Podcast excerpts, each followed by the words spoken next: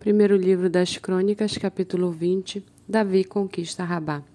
Decorrido um ano, no tempo em que os reis costumam sair para a guerra, Joabe levou o exército, destruiu a terra dos filhos de Amon, foi e sitiou Rabá, mas Davi ficou em Jerusalém.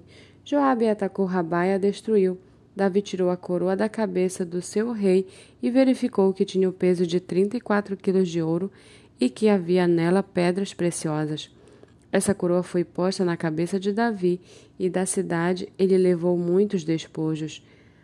Também trouxe o povo que havia nela, e os fez trabalhar com serras, picaretas de ferro e machados.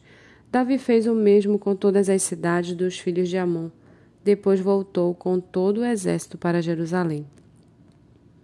Depois disto houve guerra em Gezer contra os filisteus. Foi então que Sibecai, o Usatita, Uzatita matou Sipai, que era descendente dos gigantes, e os filisteus foram subjugados. Houve ainda outra batalha contra os filisteus, e Elanã, filho de Jair, matou Lami, irmão de Golias, o geteu, cuja lança tinha a haste como este de tecelão. Houve ainda outra batalha em Gate. Ali havia um homem de grande estatura, que tinha vinte e quatro dedos, seis em cada mão e seis em cada pé. Também este descendia dos gigantes.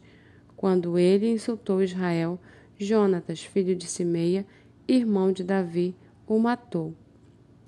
Esses eram descendentes dos gigantes em Gate e foram mortos por Davi e seus soldados.